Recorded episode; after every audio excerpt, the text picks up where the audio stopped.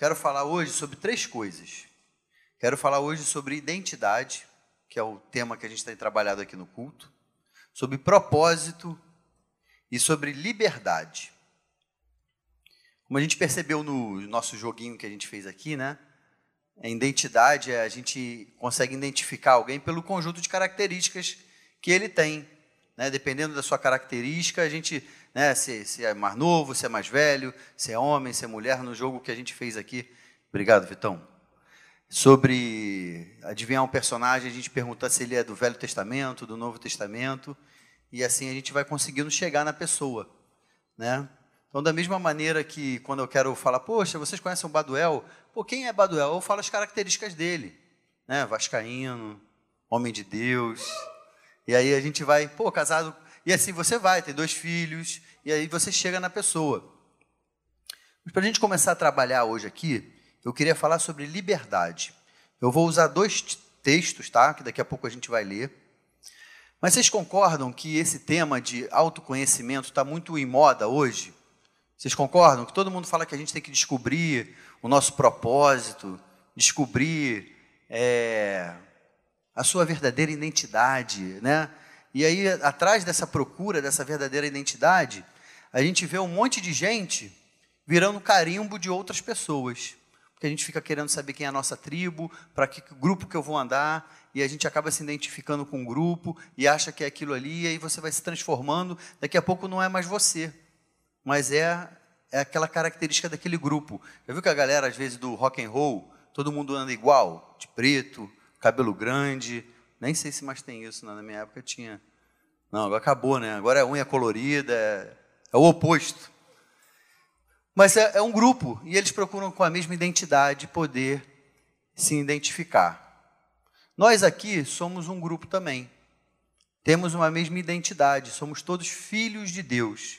E é assim que a gente se identifica, é assim que a gente, que a gente aglutina, que a gente está junto, porque com certeza do Marlon tem muitas coisas que é diferente de mim, da Gi, do Baduel, que se fosse por esse motivo a gente não teria amizade.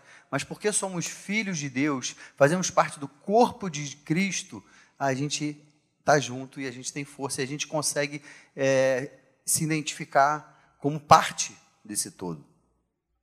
Primeiro texto que eu queria trazer para vocês abriu a minha mente. Está lá em 2 Coríntios 3. E o que, que eu vi nesse texto? Eu vi nesse texto que é, eu tenho que falar um pouquinho da história para vocês entenderem. Esse texto ele vem falando a partir do versículo 14 que as pessoas têm como se fosse um véu no rosto. Esse véu ele vem comparado, vem comparando como o véu que Moisés usava. Lá quando Moisés tirou o povo do Egito e ele, ele pegou as tábuas da lei, quando ele encontrava com o Senhor, ele vinha com o rosto reluzente. E porque o rosto dele brilhava, ele colocava um véu para que as pessoas pudessem conversar com ele, que essa luz, esse brilho, que era a presença de Deus, que estava forte na vida dele, não ofuscasse a, a vista das pessoas. Deixa eu aproveitar e abrir um copinho d'água desse aqui. Um minuto.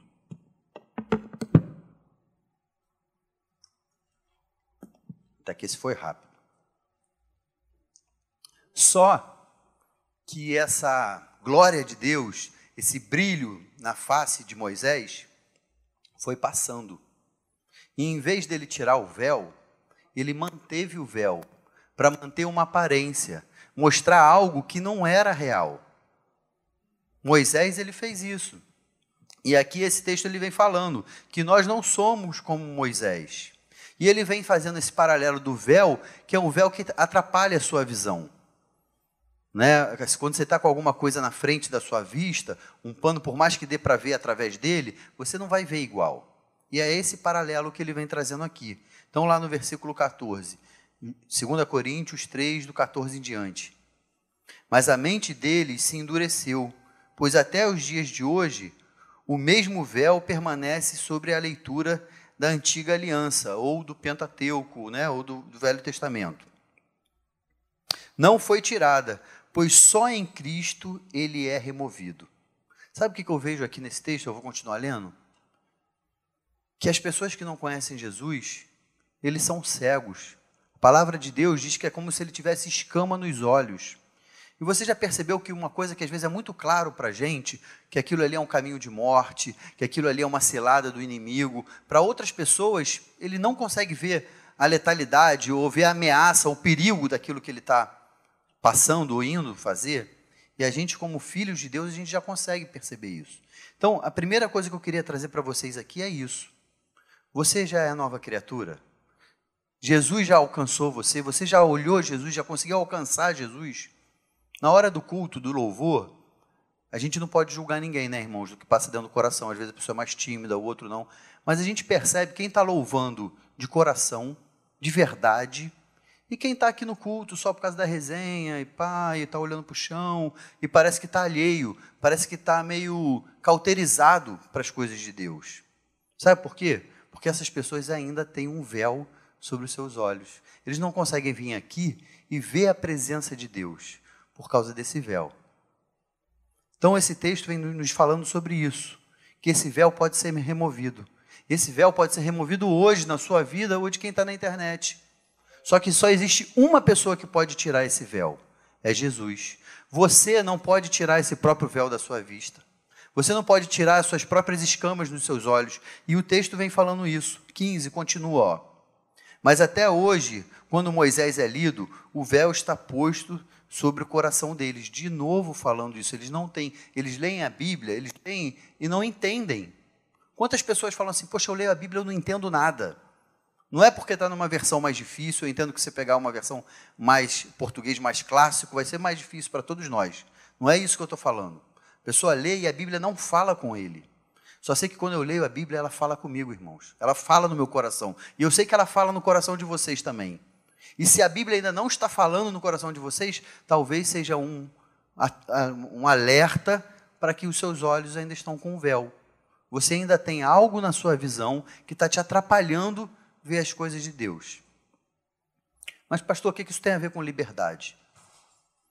A gente aprende que agora a nossa sociedade fala assim: ah, você tem que buscar os seus próprios desejos, você tem que buscar ser feliz. Não é isso que a gente ouve?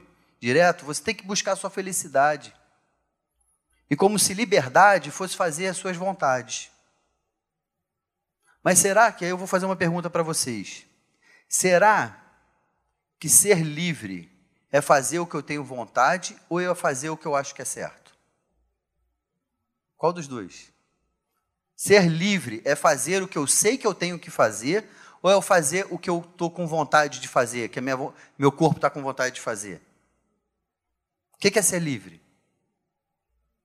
Vocês acham que é, que é a segunda opção? Eu não acho. Porque se eu faço o que eu tenho vontade, ah, mas eu estou com vontade de beber água, eu bebo. Se eu estou com vontade de dormir, eu durmo. Eu sou livre. Ou será que você está sendo escravo dos seus próprios desejos? Já pensou nisso?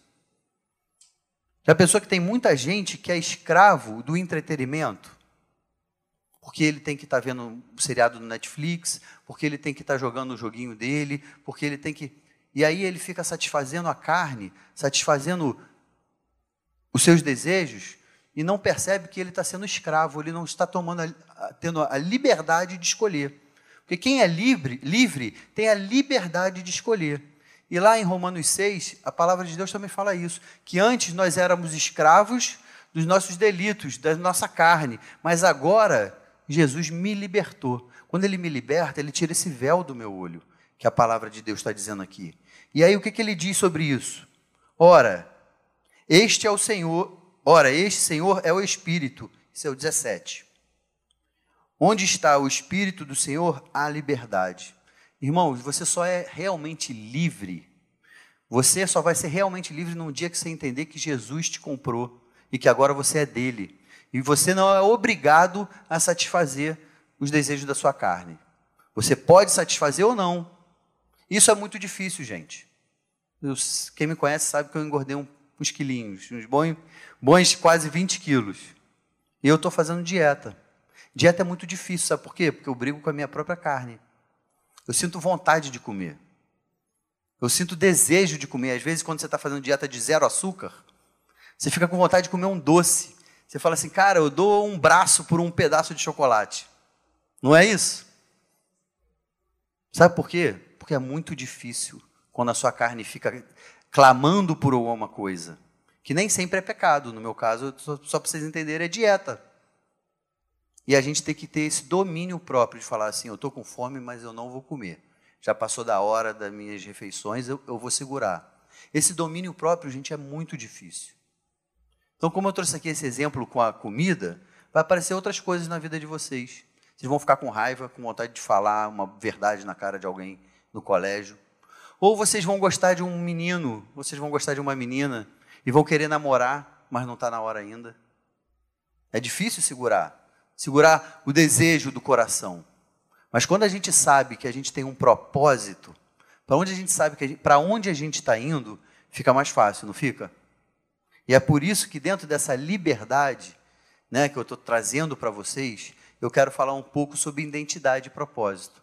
Quando você entender a sua identidade, quando você entender o seu propósito, vai ficar mais fácil. E é isso que eu queria que a gente fosse caminhando hoje. Amém, galera? Tá, tá escuro assim, só consigo ver essas luzes. Então, se a galera for saindo de fininho, no final não vejo ninguém. Por isso que eu vou falar amém para ver se está tendo resposta. O que, que é identidade? Se a gente falou de identidade hoje aqui, o que, que para vocês é identidade? O dicionário, que antigamente era o Aurélio, que agora para vocês é o Wikipedia, né, que é a mesma coisa, fala que identidade é o conjunto de características próprias e exclusivas com, que, com quais as pessoas podem se identificar: animais, plantas, outras pessoas, objetos inanimados e outros. Quer diante do conjunto de diversidades, quer seus semelhantes, que é o nosso caso aqui, que eu estava falando. Sabe por que a gente tem a mesma identidade de filho de Deus? Porque a gente se reconhece parte do corpo. Porque eu me reconheço parte do corpo de Cristo, eu tenho uma identidade. E o que foi muito interessante quando eu comecei a estudar para trazer essa palavra para vocês, porque a gente já tem um monte de conceito, eu não quero é, exaurir o conceito de liberdade, de identidade que a gente vai trabalhar um ano inteiro. Mas quando eu fui estudar, eu reconheço que eu estava chegando um pouco com uma outra visão sobre esse texto. Quando eu comecei a ler, quando eu comecei a trazer isso, está em Mateus 16, abriu a minha mente.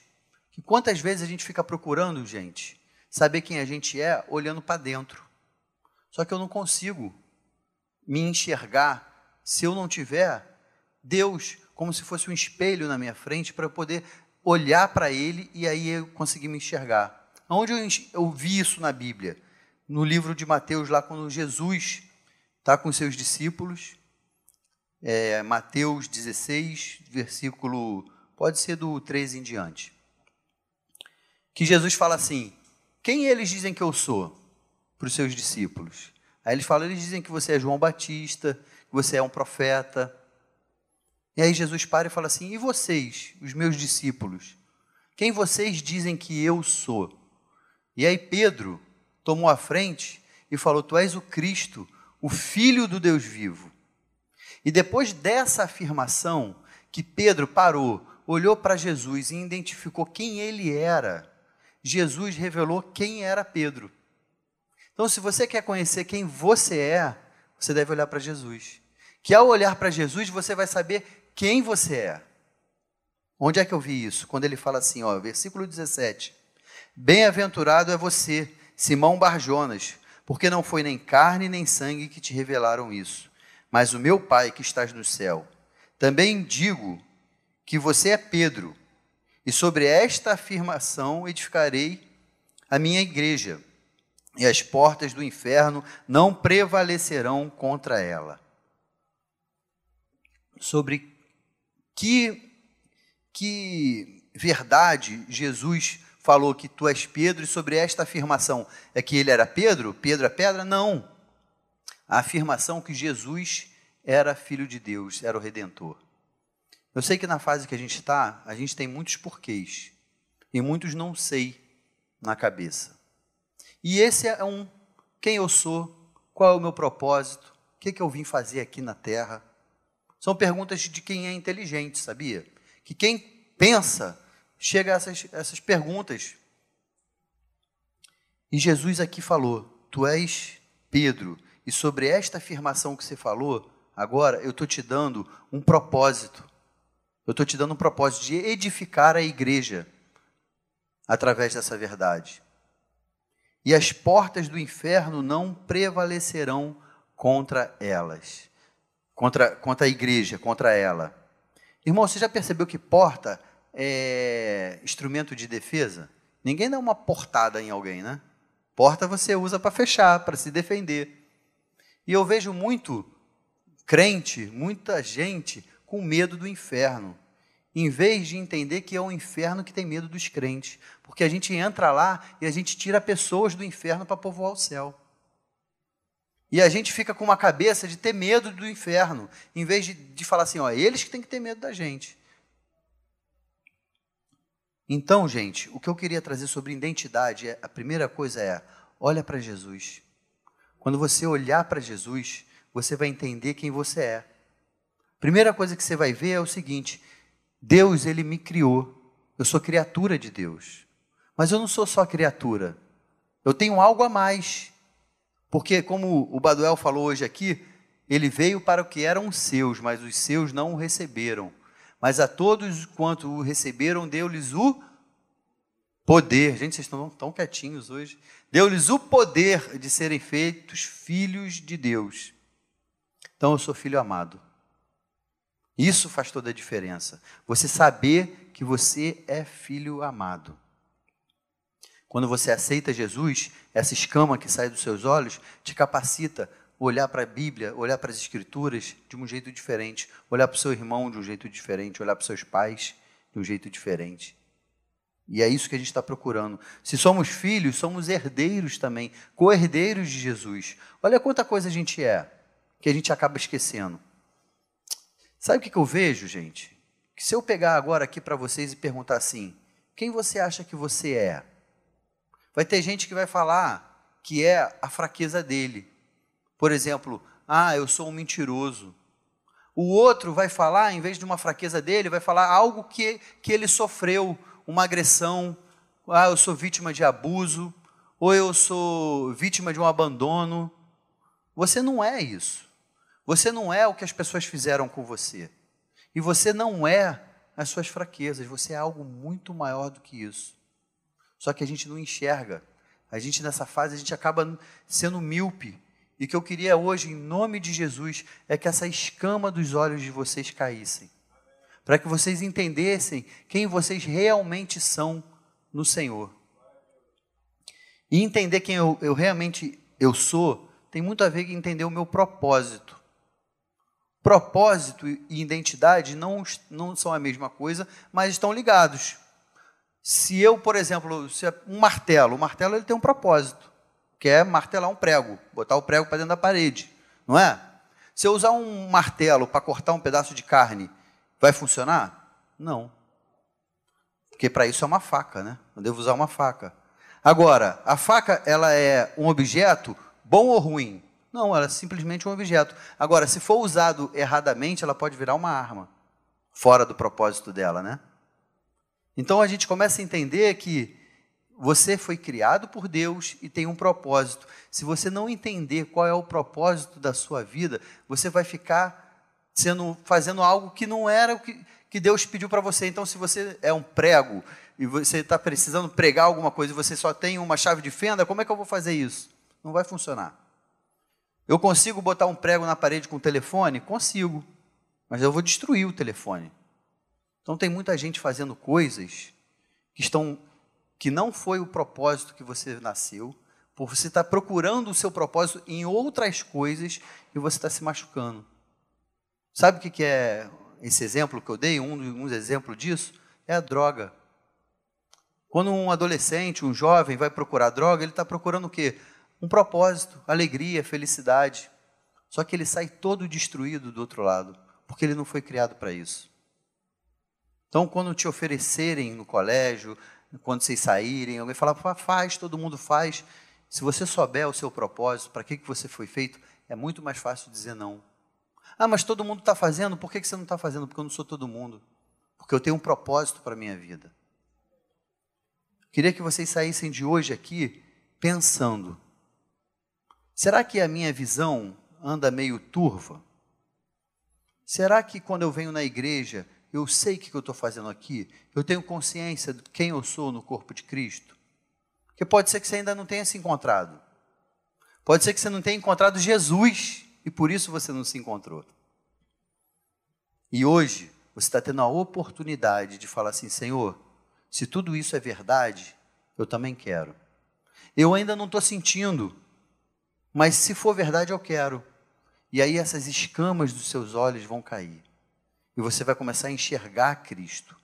Enxergar que existe uma vida de intimidade com Deus. E sob propósito, o que eu queria que vocês buscassem é que ao olhar para Cristo, eu consigo enxergar o meu propósito também. Quando eu vejo que, para que, que Jesus veio na terra? Deus criou o homem para se relacionar com o homem. Aí o homem pecou, deu as costas para Deus. Aí Deus enviou o filho dele para restaurar essa relação entre Deus e o homem, que éramos inimigos de Deus e agora somos amigos de Deus. E aí, para que, que ele fez isso? Para que eu e você pudéssemos brilhar a luz dele e fazer outras pessoas se reconciliarem com Deus. Está aí o meu propósito, está aí o seu propósito. Eu não sei como que você vai colocar isso em prática na sua vida, porque pode ser que você tenha um ministério de cantar, eu não tenho, que nem o Dani, nosso amigo Dani, tem. Talvez você vai ter um ministério de tocar ou de pregar, como esse final de semana eu ouvi de um adolescente falando para mim assim: sabe que eu tenho sentido Deus falar no meu coração que é para eu falar, que é para eu pregar mais? Isso é Deus falando no coração de vocês. Ouve, pratica. Agora você só tem como botar para fora se você, ó, está se alimentando. Você quer aparecer com Jesus? Você quer aparecer com Deus? Só tem um jeito ele se revelou através da, das Escrituras, da palavra dele. Se você começar a buscar o Senhor, ele vai se revelar para você. E falar assim: Deus, qual é o meu propósito? Eu já entendi que eu tenho que ganhar outras pessoas para Jesus, no meu colégio, no meu prédio, no meu condomínio, mas como é que eu vou fazer isso? Hoje, sendo bem sucinto, já terminando essa palavra, eu queria que você, no seu lugar, você que está na internet me ouvindo, tivesse esses três pontos de, de reflexão. Você precisa tirar o véu da sua visão? Você reconhece que você enxerga as coisas espirituais um pouco nebulosas, não está claro. O Senhor ainda não foi revelado na sua vida. Você pode falar assim: Eu quero. Ou você está precisando enxergar Cristo para nessa busca pela sua identidade, de saber quem você é, você encontrando a Cristo, saber quem você é. Eu, quando eu era da idade de vocês, eu estava procurando saber quem eu era. E eu procurei em tantos outros lugares que eu só trouxe feridas e cicatriz para a minha vida. Vocês estão tendo uma oportunidade única de crescer na igreja e, e não se desviar. Não deixem passar essa oportunidade. Porque tem retorno? Tem, mas vocês vão voltar cheios de cicatrizes. Será que vai valer a pena? Essa perda de tempo na sua caminhada? E por último, Senhor, eu já entendi, eu quero olhar para Ti, eu quero ser parecido contigo, eu quero ser um cristão, um pequeno Cristo, mas eu quero ser eficiente no meu trabalho. Existe. Eu fui criado para exercer uma função, me ajuda a conhecer isso para eu deslanchar no teu reino. Tem gente que usa a profissão. Conheço pessoas que são dentistas e usam o que aprendeu na faculdade para abençoar o reino. Mas não é necessariamente pela sua faculdade que isso vai acontecer. Às vezes Deus te deu um talento natural. Eu queria que você saísse de hoje aqui com essa, com essa vontade, com esse desejo. Senhor, revela para mim qual é o meu papel no reino? O que, que eu vou fazer? O que, que eu vou trabalhar? Aonde eu vou ser útil no reino? Porque essa é a maneira melhor de você não esfriar. Você quer não se afastar de Jesus? Fique engajado na igreja. Arruma alguma coisa para trabalhar. Por isso que eu gosto de ver essa galera do louvor, do som, esses adolescentes todos se envolvendo. Sabe por quê? A probabilidade deles se afastarem dos caminhos do Senhor é muito menor. Porque eles têm compromisso na igreja. Então, como foi falado aqui, ó, EBD é compromisso. Eu tenho um compromisso 9 horas da manhã no domingo. E aí, quando eu entendo o meu propósito, mesmo quando eu não quero acordar de manhã, porque eu estou cansado, eu tenho algo que me faz sair da cama que fala assim: eu preciso. Eu tenho algo maior que eu preciso trabalhar. E é por isso que eu estou indo lá. Eu queria orar com vocês. Queria que vocês curvassem suas cabeças. Senhor, louvado seja o teu nome. Obrigado por esse dia. Obrigado pela tua palavra, Senhor. Obrigado pela liberdade que temos em ti, Senhor. Senhor, nos ajuda a controlar os nossos próprios desejos, nos dá domínio próprio. Espírito Santo, se revela a cada um desses meus irmãos, dessas minhas irmãs, para que a gente possa, Pai, parecer mais contigo. Senhor, eu sei que eles são tentados, existem muitos, é, muitos desejos, muitos pedidos, muitas coisas que o mundo tenta atraí-los, Pai. Mas ajuda eles fitarem os olhos em Ti, Senhor. Nos ajuda, Pai, isso eu peço não só para os adolescentes, mas para os pais deles, para nós, para a liderança dos adolescentes. Nos ajuda, Pai, a mantermos os nossos olhos em Ti, Pai. Pai, revela o Teu propósito na vida de cada jovem aqui hoje. Que eles possam entender para que, que eles foram chamados, qual o papel deles no reino, Senhor. É o que eu te peço e te agradeço em nome de Jesus. Amém.